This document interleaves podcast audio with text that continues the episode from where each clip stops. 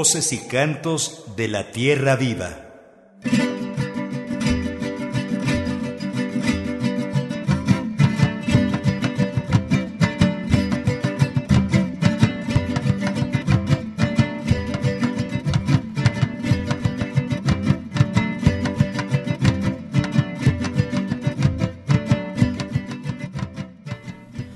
Buenos días, amigas, amigos de Voces y Cantos de la Tierra Viva.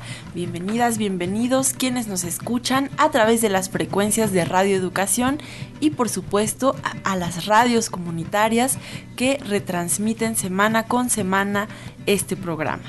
Esta mañana en Voces y Cantos de la Tierra Viva continuaremos platicando con José Luis Guzmán Wolfer sobre su proyecto La muerte nos lleva bailando ofrenda musical para el Día de Muertos.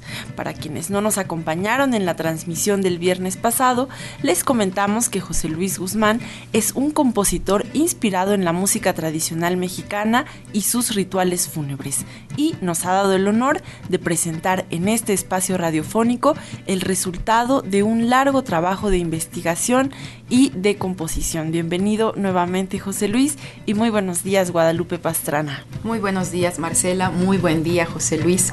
Otra vez estamos en la cabina José Vasconcelos de Radio Educación, muy bien acompañadas, vamos a estar acompañadas también de música bellísima. Recuerden que la semana pasada escuchamos varias piezas musicales que forman parte del primer álbum de La muerte nos lleva bailando.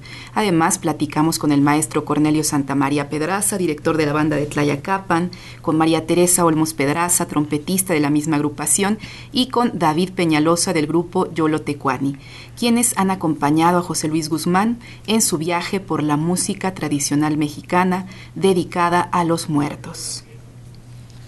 Pues José Luis, la semana pasada tuvimos el honor de tener aquí al maestro Cornelio, a María Teresa Olmos y David Peñalosa y hoy vamos a seguir platicando contigo para profundizar sobre este proyecto La muerte nos lleva bailando.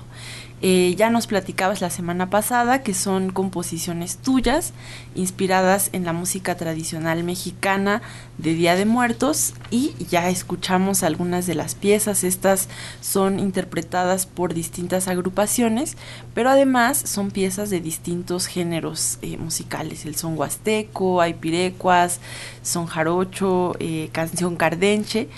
Eh, y el objetivo un poco es renovar el cancionero tradicional mexicano. Platícanos un poco más sobre esto. Sí, claro que sí. Es este, comenzó con esa idea de enriquecer el repertorio tradicional, pero a la vez descubrí que podíamos hacer una especie de fusión, por decirlo así, entre géneros diversos.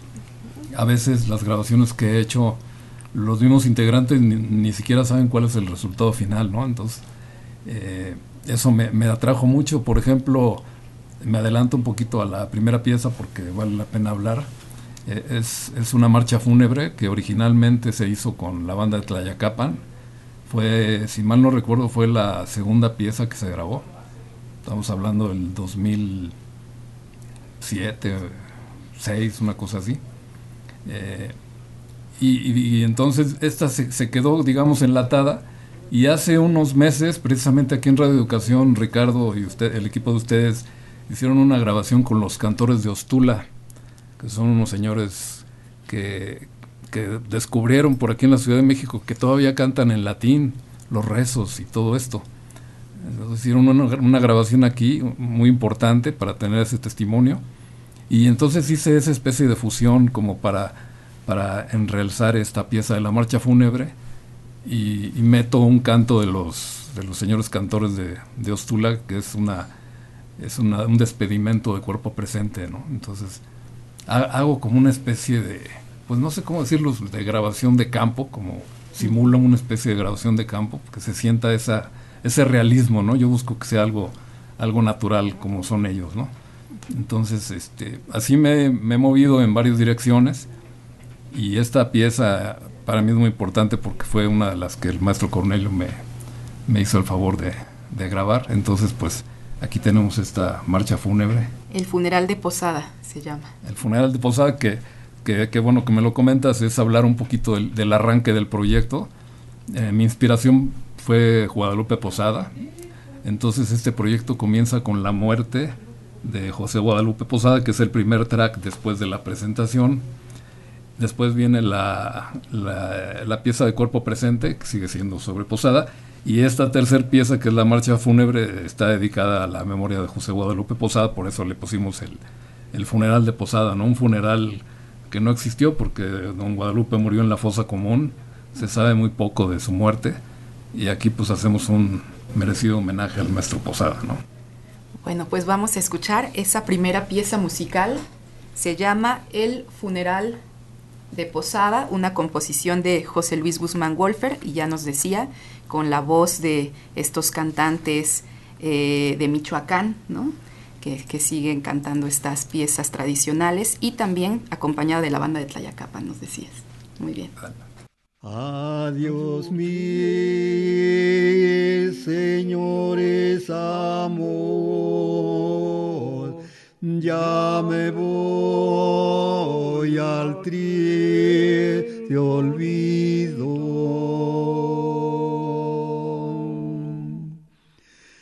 Hijos míos, yo no quisiera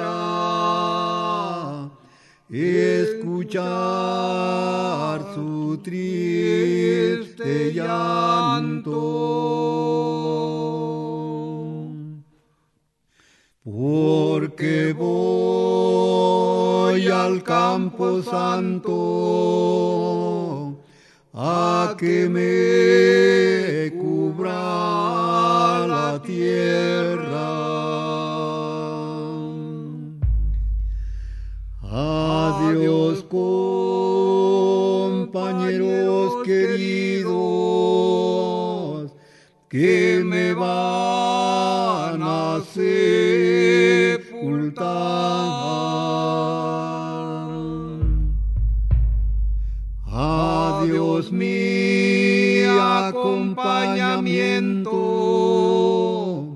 que me ha estado velando. Ya se llegó la hora y tiempo de que me vayan sacando.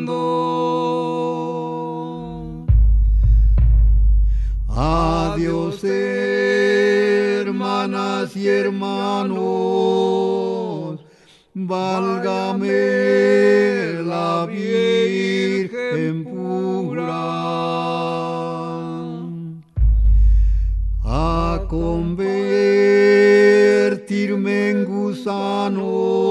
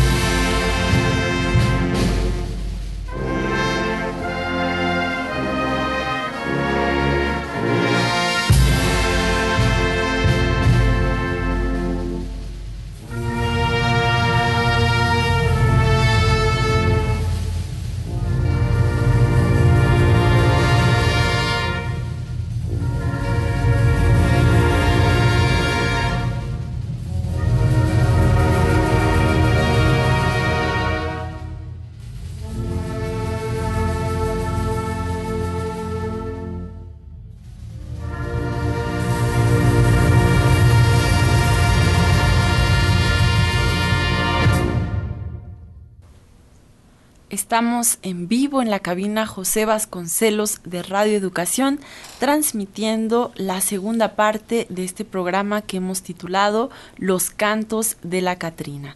Y como cada viernes queremos invitarlas, invitarlos a que se comuniquen con nosotros. El teléfono de Voces y Cantos de la Tierra Viva es el 5535 16 33 86. Estamos disponibles por ahí en WhatsApp, Telegram y Signal. También está el Facebook Voces y Cantos de la Tierra Viva y por supuesto el teléfono en cabina. Es el 5541 55 10 60 y el WhatsApp de Radio Educación 5512 33 29 15. Por todos estos medios estamos esperando su comunicación esta mañana. Y queremos compartir que el maestro José Luis Guzmán nos ha traído un par de playeras alusivas a este su proyecto, La muerte nos lleva bailando, ofrenda musical para el Día de Muertos. Entonces, quienes estén interesados en tener esta playera conmemorativa del lanzamiento de este proyecto, pueden comunicarse esta mañana. Las dos primeras personas que se comuniquen y nos digan yo quiero mi playera es suya. Y vamos a continuar platicando con José Luis Guzmán Wolfer, quien encabeza este proyecto, La muerte nos lleva bailando. José Luis, nos decías desde la emisión pasada que eh, se trata de un proyecto muy largo, un proyecto de larga duración, 17, 18 años de investigación y además es un proyecto amplio. Sabemos que son tres álbumes los que se han grabado la semana pasada y esta, estamos escuchando piezas del primer álbum y platícanos más o menos eh, cuál es el hilo conductor de este primer álbum, qué piezas lo integran, cuántas piezas lo integran. Sí, claro. Bueno, sí, al principio me costó trabajo como catalogar todo el material que se iba grabando porque había, como se dice por ahí, de chile, de dulce y de limón. De repente hacíamos algo muy, muy fúnebre, muy, muy de procesiones, pero de repente hacía algo como más festivo, o luego hacía algo que tenía que ver un poco con, con la música, con la historia de la música de México. Entonces decidí segmentar en tres bloques el proyecto. El primer volumen, que es este que estamos presentando, le titulé Muerte.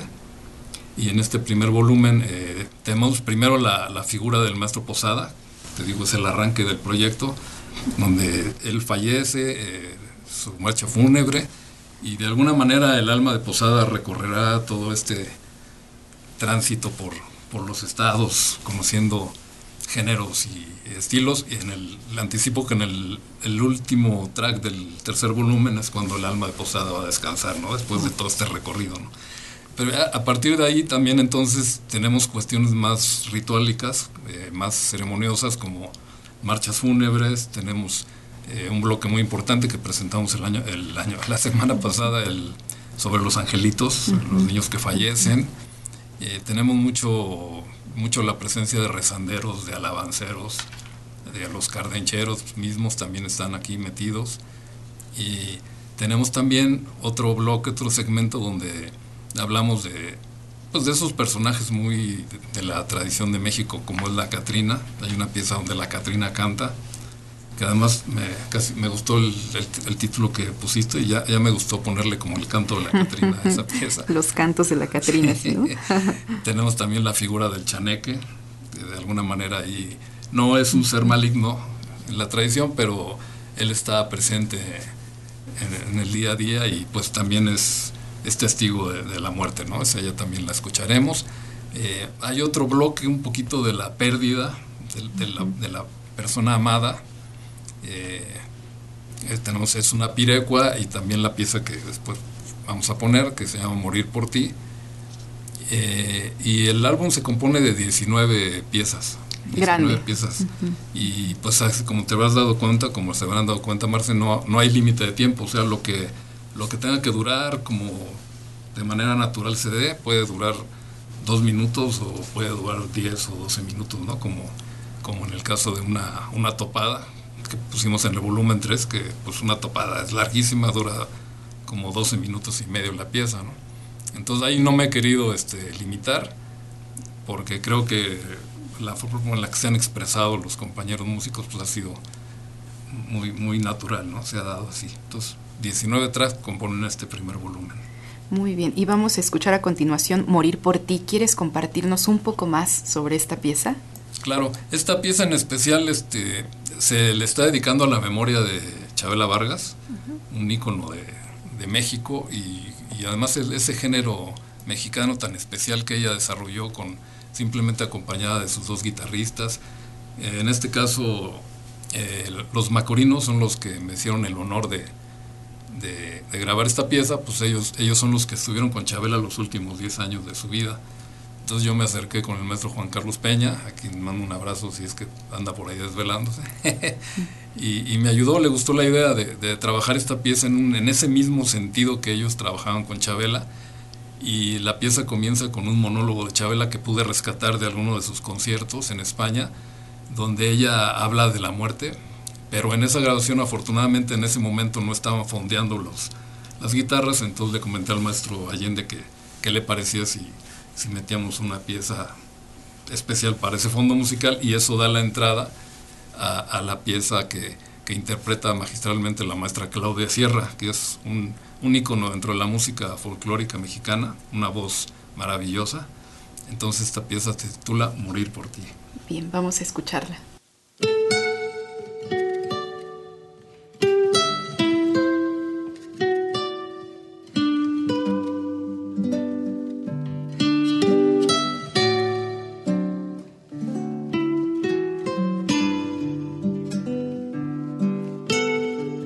Pelona es así como una bailadora de flamenco, peluda y morena, y además agresiva. Le decimos nosotros, yo ando con la muerte en las cantinas cuando yo bebía. ¿En qué quedamos, pelona? ¿Me llevas o no me llevas? Le decía yo en la madrugada. El miedo se me quedó y casi me lleva por andarla retando. Todavía no, ella es muy amiga mía. Me dijo, yo una noche te voy a llamar y en un escenario te voy a abrazar, te voy a pedir un autógrafo y me lo firmas con tu vida. Te llevo conmigo.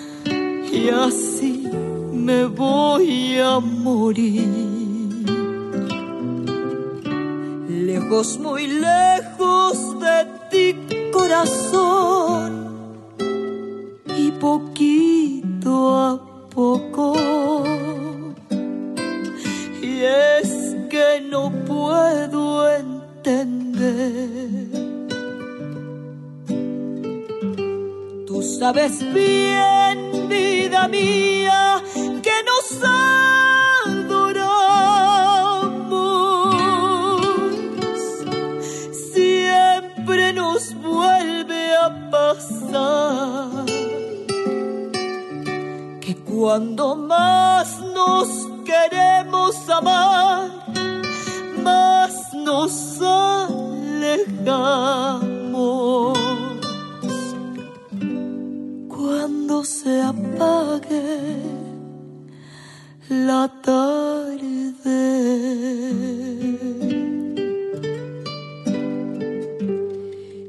Presencia vuelva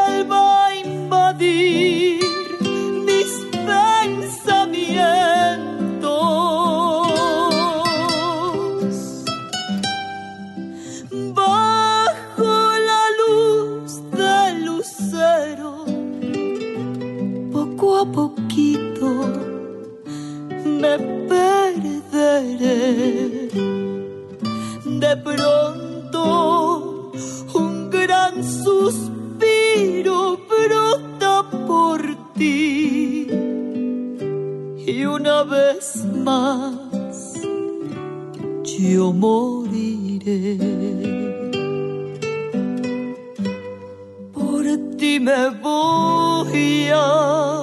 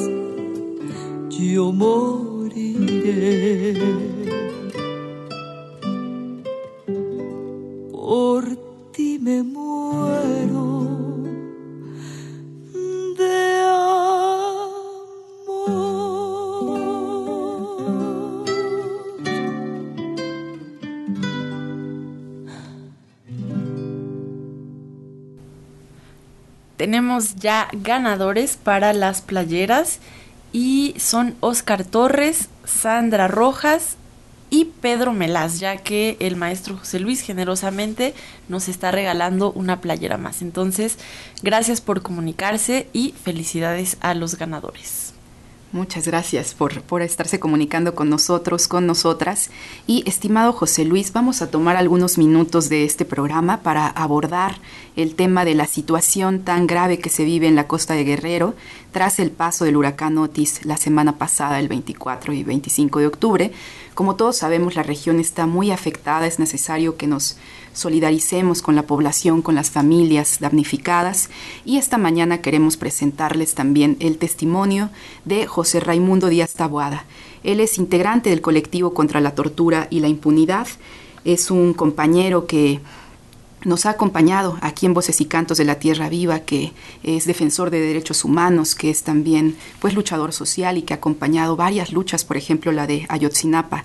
Él vive allá en Acapulco, Guerrero, y va a compartirnos su testimonio sobre lo que vivió ese día, la madrugada del 25 de octubre. Vamos a escucharlo. Hola, soy José Raimundo Díaz Taboada del colectivo contra la tortura y la impunidad. Yo vivo en Acapulco Guerrero, en la colonia Bellavista, y ahí me tocó pasar la noche del 24 al 25 del, del mes de octubre la experiencia de el huracán Otis categoría 5. Durante el día había yo recibido información acerca de las condiciones meteorológicas. Habíamos visto que se estaba difundiendo ya hacia horas de mediodía a la tarde la suspensión de clases en el sector educativo y ya hacia las 7, 8 de la noche pues ya las alertas de que era un huracán con un potencial muy peligroso que se había transformado en pocas horas de, una tormenta tropical a lo que ya sería un huracán categoría 5. Hacia las 11 de la noche empezaron las rachas de viento fuerte, empezó a estar mal la situación de la luz, iba, venía, fluctuaba. la señal de telefonía, igual que la energía eléctrica, pues más o menos hacia la medianoche quedaron suspendidas. A esa hora, hacia entre once y media y 12 de la noche, las ráfagas de viento ya eran bastante intensas. Entre las 12 de la noche y las 3 de la mañana fue, creo, lo más fuerte, al menos en, esta, en la zona donde yo vivo. Se oía la fuerza del viento, un sonido muy intenso. La fuerza del viento se oía como azotaba las láminas, eh, algunos sonidos metálicos que seguramente eran los portones de las casas. Obviamente también se oían de repente cosas caer, sonidos muy fuertes, cosas que se rompían. Bueno, esto duró, les digo, hasta más o menos las tres y media de la mañana, en que dejó de tener fuerza el viento, la lluvia intensa paró como a las seis de la mañana, aunque siguió lloviendo hasta mediodía. Al amanecer pues ya pudimos salir a ver los daños a la calle, empezamos a ver árboles caídos, postes, bardas caídas, portones de las casas, portones metálicos que fueron arrancados por la fuerza del viento, muchas casas dañadas porque cayeron tejas, tejados, techos construidos con estructuras metálicas en las azoteas, una cantidad impresionante de láminas de zinc en las calles, carros que fueron afectados por la caída de árboles y postes que fueron aplastados, algunos carros que fueron arrastrados también por la fuerza del viento algún camión de carga con caja de refrigeración que fueron volteados, algunos carros sobre los camellones, sobre la avenida Ruiz Cortines y Constituyentes, prácticamente la mitad de los postes de luz estaban caídos, algunos caídos en su totalidad, otros quebrados, otros eh, inclinados porque al caerse varios postes pues el cableado resistió, pero los postes no pudimos caminar sobre las, eh, alrededor de la zona de hospitales, donde está el hospital del IMSS Vicente Guerrero, el Hospital General del ISTE y el Instituto Estatal de Cancerología. Los tres hospitales vimos que tenían daños en sus fachadas y en sus costados, ventanas afectadas, bardas afectadas. Del Hospital del ISTE al pasar por la calle, el pasillo que se ve de ingreso como de recepción, pues allí había camas de hospitalización con sus postes donde se cuelgan las soluciones, los sueros, a pacientes con sus batas de hospitalización por ahí sentados o deambulando los que podían caminar. En estos hospitales, hacia el mediodía, hacia las entre las 12 y las 2 de la tarde, vimos a pacientes, sobre todo eh, algo que me impactó mucho fue ver a mujeres con sus bebés recién nacidos caminando por la calle buscando hacia dónde dirigirse, buscando a su familia. Me tocó ver a una mujer de aproximadamente unos 25 años, morena, cuya única vestimenta aparente era la bata de hospital, que iba caminando descalza, con su bebé recién nacido en brazos y con la mirada hacia el horizonte buscando a alguien o a algo, a otro señor, un joven, con una sombrilla y cargando también a un bebé recién nacido y atrás de él caminando con dificultad a la, a la mamá, a la mujer recién parida y acompañada por una mujer de mayor edad, no sé si la mamá o la suegra, pero vimos aproximadamente a cinco mujeres en las mismas condiciones, ¿no? Mujeres que seguramente habían tenido sus sus bebés en, en las 12 horas anteriores y a otros enfermos que también fueron, supongo yo, dados de alta y que fueron, que salieron del hospital por su propio pie buscando transporte, ¿no? Esta, son, esta parte de la avenida Ruiz Cortines estaba cerrada al tráfico por caídas de, de, postes y de árboles, entonces no había una circulación fácil para vehículos. Hacia las 11 de la mañana pudimos ver también que tiendas como la Soriana de Vista Alegre ya estaban siendo intervenidas por la población en busca de alimentos y de agua y esto duró pues durante unas tres horas aproximadamente, por lo menos en lo que nosotros pudimos observar. Que la gente al principio sí estaba llevándose cosas solo de abasto, pero más tarde pues ya había muchos carros, automóviles, camionetas, camionetas grandes de mudanza, camionetas familiares tipo sub que estaban pues llevándose de todo, ¿no? Ya estaban limpiando no solo la tienda, sino también la bodega. Y esto ocurrió en diversas tiendas, pudimos observar carritos de diferentes colores, rojos, verdes, azules, de las diferentes cadenas de tiendas. Pero no era un no era que solamente gente de escasos recursos o de eh, clases económicas precarizadas, sino gente que tenía buenos carros, camionetas grandes, como repito, que todos estaban participando en esto de llevarse refrigeradores, eh, lavadoras, estufas, haciendo una limpieza completa de tiendas y bodegas de, todas las cadenas de, tiendas departamentales, de autoservicios y también de, las, estas pequeñas tiendas de conveniencia que se les llama. Creo que una de las situaciones que más también me, me llamó la atención fue ver casas viejas hechas de, de bloc o de ladrillo o alguna de adobe con techos de teja o techos de lámina de asbesto habitadas por personas mayores, personas de la tercera edad, que quedaron prácticamente las paredes en pie y pues se observaba a, las personas mayores ahí sentadas, paradas, tratando como de rescatar algo de lo que había dejado el huracán y pues completamente desvalidos, sin ningún apoyo en lo que pudimos observar también de escuelas, escuelas tanto de la universidad, secundaria, bachilleratos, con daños visibles, la pared de la escuela de enfermería caída, el portón caído, seguramente las ventanas que hacían falta permitieron la entrada de agua y si había equipos computacionales ahí, pues ya serán pérdida absoluta también la información que se haya tenido en, los, en estos aparatos de computación. Creo que hacia las colonias arriba de la, de la Ruiz Cortines y hacia las colonias que están aledañas a, la, a las avenidas como Michoacán, La Progreso, el Infonavit, el Fobiste, pues la limpieza de las calles va a estar en la organización de los propios vecinos. No vimos durante el 25 y 26 ninguna autoridad, prácticamente ninguna autoridad, ni de protección civil, ni de policía municipal, ni de policía estatal, salvo un carro del ejército que casualmente atravesaba por ejido y constituyentes. No vimos más gente digamos, como representantes del Estado que estuvieran haciendo alguna labor de rescate, de, de apoyo a la, a la, población. Hasta ese momento del, del 26 a las 4 de la tarde, la población estaba solamente valiéndose por sí misma.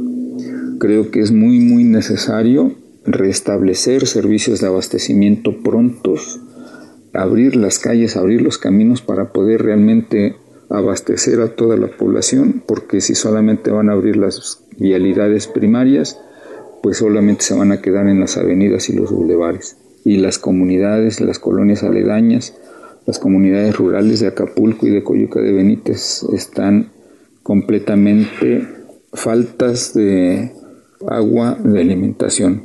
También es muy importante que se puedan rescatar, identificar y hacer entrega digna de los cuerpos fallecidos y hacer búsqueda de, personas desaparecidas, rescatar sus cuerpos y tratarlos de manera digna y de vencer las burocracias que se presentan en la Secretaría de Salud, de la cual depende el servicio médico forense.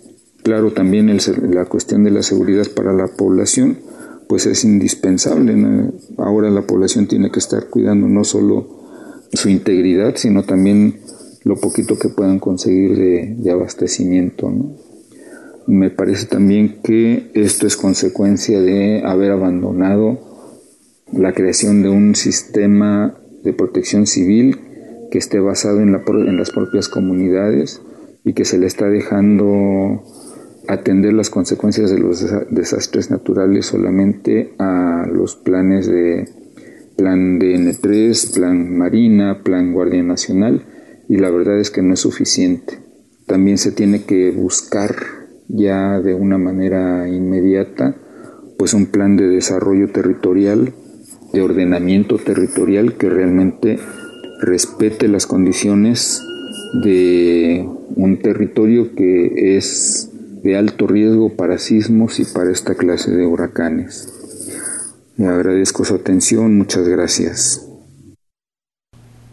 Un testimonio muy fuerte, muy conmovedor el que nos comparte desde Acapulco, Guerrero, el compañero José Raimundo Díaz Tabuada, integrante del colectivo contra la tortura y la impunidad. Y queremos comentar aquí, como parte del equipo de Voces y Cantos de la Tierra Viva, eh, algo que nosotros y nosotras notamos cuando pasó, cuando ocurrió el sismo, los sismos del 2017 eh, recuerden que en aquella ocasión se vieron afectadas familias, comunidades de la Ciudad de México, de Morelos, de Puebla y de Oaxaca, de Juchitán.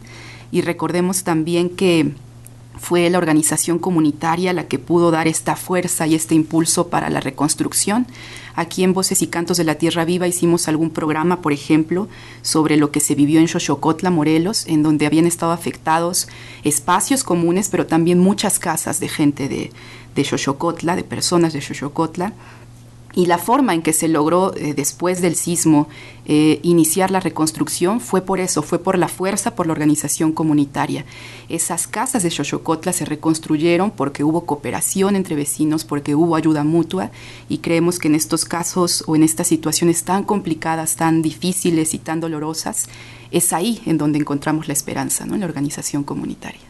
Así es, y queremos invitar a quienes nos están escuchando a que continuemos solidarizándonos con nuestros hermanos, hermanas de Acapulco y pues no solo de Acapulco, hay más eh, comunidades afectadas en Guerrero.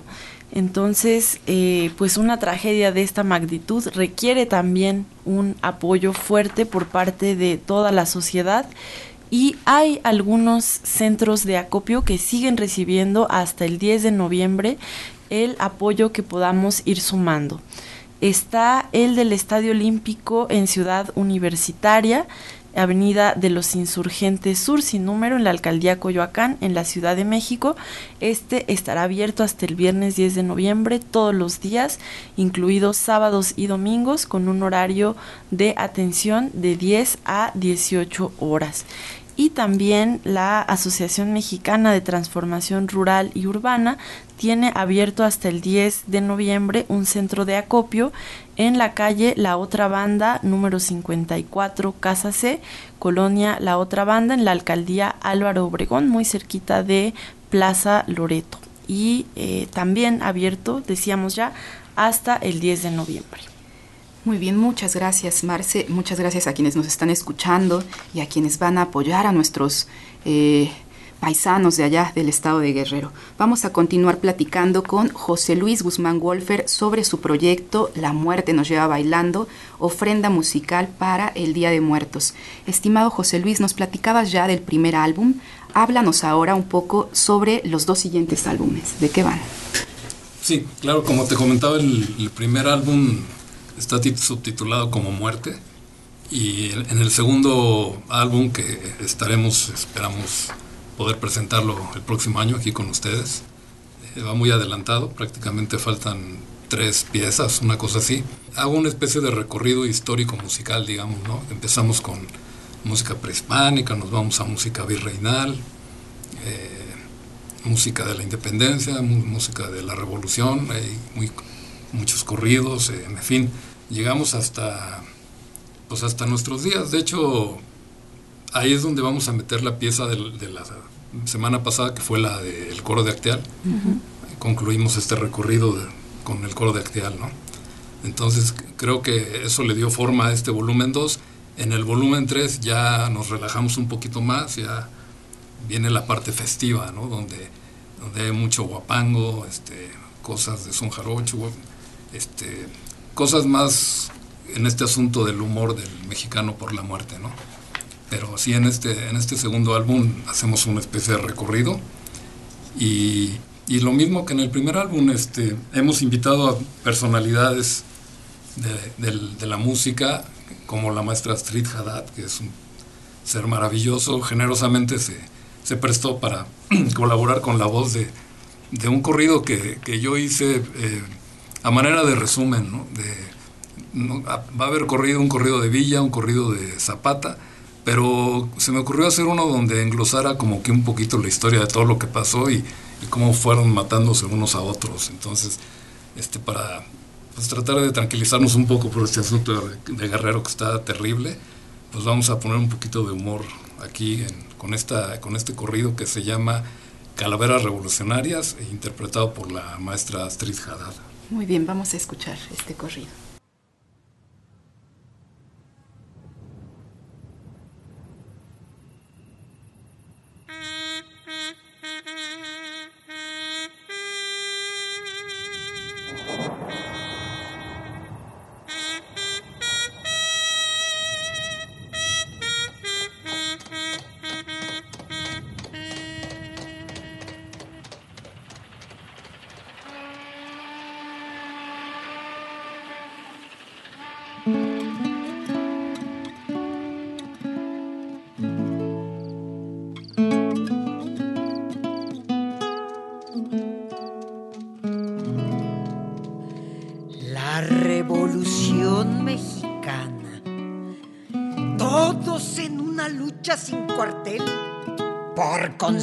El poder. Cuánta muerte y cuánto dolor. Ahí les va la historia. Arráncate, mariachi.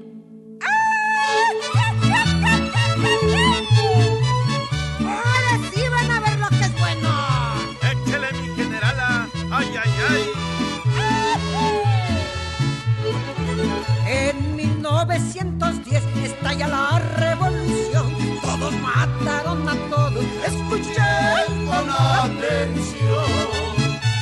¿Qué ocurrió, pues? Fue don Francisco y Madero que inició la rebelión y exilió a Porfirio Díaz. ¡Viva la revolución! Pero Victoriano Huerta a Madero asesinó por traidor y por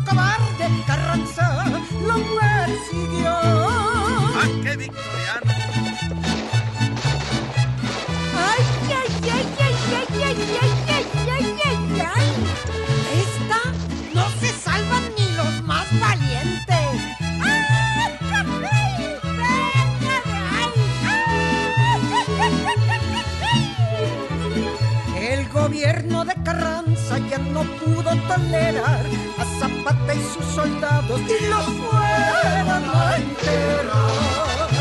¿Y el centauro del norte? Mataron a Pancho Villa, en Chihuahua sucedió. Obregón quería ser jefe hasta Carranza murió.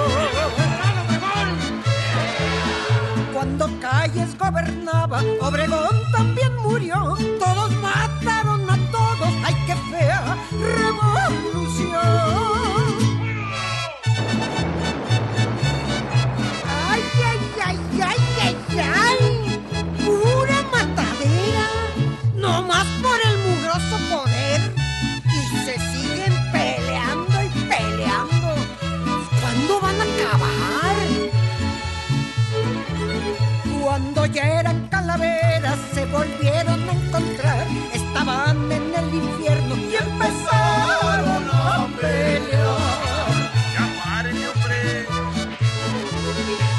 se sentían en la batalla, no paraban de sufrir, por más que se balanceaban, ya no se podían morir.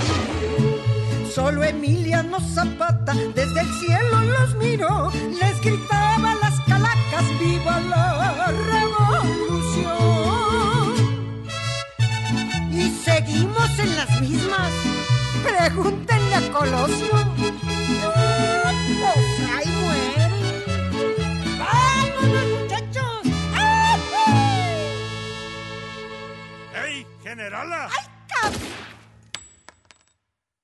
Continuamos platicando con José Luis Guzmán y se nos ha ido volando este segundo programa, José Luis, pero desde la semana pasada hay muchas y muchos radioescuchas que nos están preguntando en dónde pueden escuchar estas piezas musicales.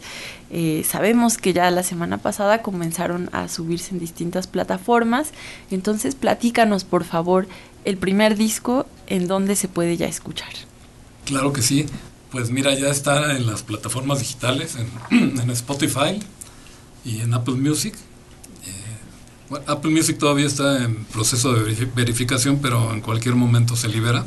Pueden encontrar este álbum como ofrenda musical para el Día de Muertos, volumen 1, Muerte. O como el, el, nombre del artista, que también luego la búsqueda funciona. No quise poner el nombre de José Luis Guzmán porque creo que este proyecto es muy muy de muchos colaboradores, de mucha gente. Entonces quise titular el, nombre del artista como La muerte nos lleva bailando. Entonces por cualquiera de esos dos títulos pudieran encontrar el, este primer álbum que, repito, se, se consta de 19 tracks y es, está muy cerca de las dos horas de duración. Realmente es un, un viaje. ¿no? Y los otros dos álbumes del proyecto La muerte nos lleva bailando cuándo estarán disponibles eh, y también me imagino que en el momento en que ya estén disponibles podrán escucharlos los y las radioescuchas en estas plataformas. Sí, sí, sí, la idea es presentar el, el próximo año. Mm, tenemos dudas si, si el 2 y el 3 ya, como para liberar un poco el, el asunto, o, o, concentrarnos en el 2 y seguir cosechando el, el, tercero, pero prácticamente van, van de la mano los dos. En cualquier momento del próximo año podríamos tenerlos listos y pues muy agradecido con todos los compañeros que participaron en este proyecto de alguna manera. Eh, para mí fue un honor, un, aprendizaje y una hermandad que se creó con todos ellos. Y platícanos entonces un poquito de la última pieza, ya me vengo a despedir, que vamos a escuchar esta mañana también un fragmento. Claro, es, esta pieza cierra precisamente el volumen 1 y, es una, una despedida, una reflexión muy profunda que hace un, un alabancero que conocí en Guanajuato, don Martín Núñez. Eh, él me hizo una, reflexión y sobre esa idea yo bordé un, un, despedimento, una despedida que él mismo canta. Y aquí meto un poquito la fusión que les comentaba al principio, porque estoy combinando a un alabancero de Guanajuato con, con un violonchelista ruso que ahorita es el director del Politécnico, el maestro Vladimir Zagairo, que me ha apoyado muchísimo. Él, él graba la parte del fondo con, con un cuarteto de violonchelos, entonces se mezcla un poquito lo, lo clásico con lo tradicional, ¿no? Y eh, terminando esta simbólica muerte del alabancero, eh, eh, termina los Martajados del Real, que es un, un trío de, de, personas que están retomando el canto cardenche de una manera excepcional y rescate de las tradiciones. Ellos nos honraron con, con, su, con su despedida al alabancero. Bueno, vamos a escuchar esta pieza musical y a despedirnos también con esta pieza musical. Ya me vengo a despedir.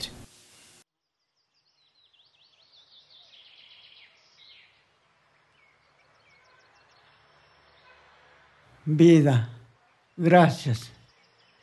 Yo siento que ya me voy a despedir de este mundo y que el Señor me conceda estar en su presencia para cuando sea mi partida final.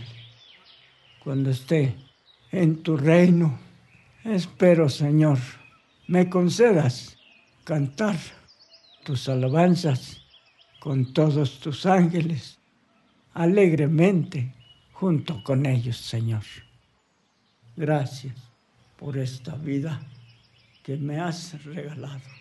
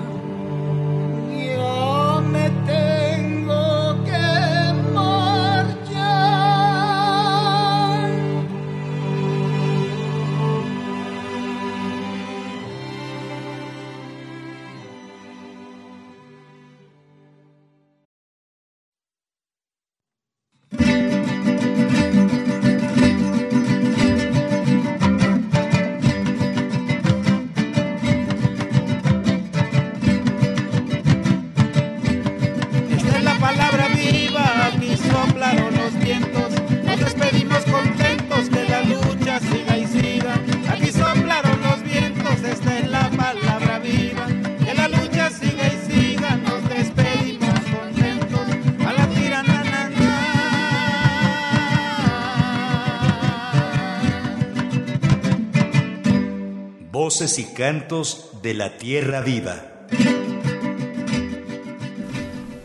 Agradecemos mucho a Juan Jorge, Elvia Gilbón y Ernesto Guerrero que se comunicaron con nosotros esta mañana. Y también queremos invitarles a que este fin de semana, el domingo 5 de noviembre, acudan a la tercera marcha por Palestina. La cita es a las 4 de la tarde en el Ángel de la Independencia, de donde se marchará hasta el Zócalo de la Ciudad de México. Y nos vamos despidiendo en los controles técnicos Ramiro Romero, quien despide el turno de la noche, y Marco Esteves a partir, a partir de las 6 de la mañana. Perdón. En la asistencia de producción y redes sociales, Analía Herrera Gobea. También en investigación y en la entrevista con José Raimundo Díaz Taboada, Jaime Quintana Guerrero. En la coordinación de la serie, Ricardo Montejano. Y en la conducción, una servidora, Marcela Salas Casani, y Guadalupe Pastrana, también a cargo del guion y la producción. Muy buenos días.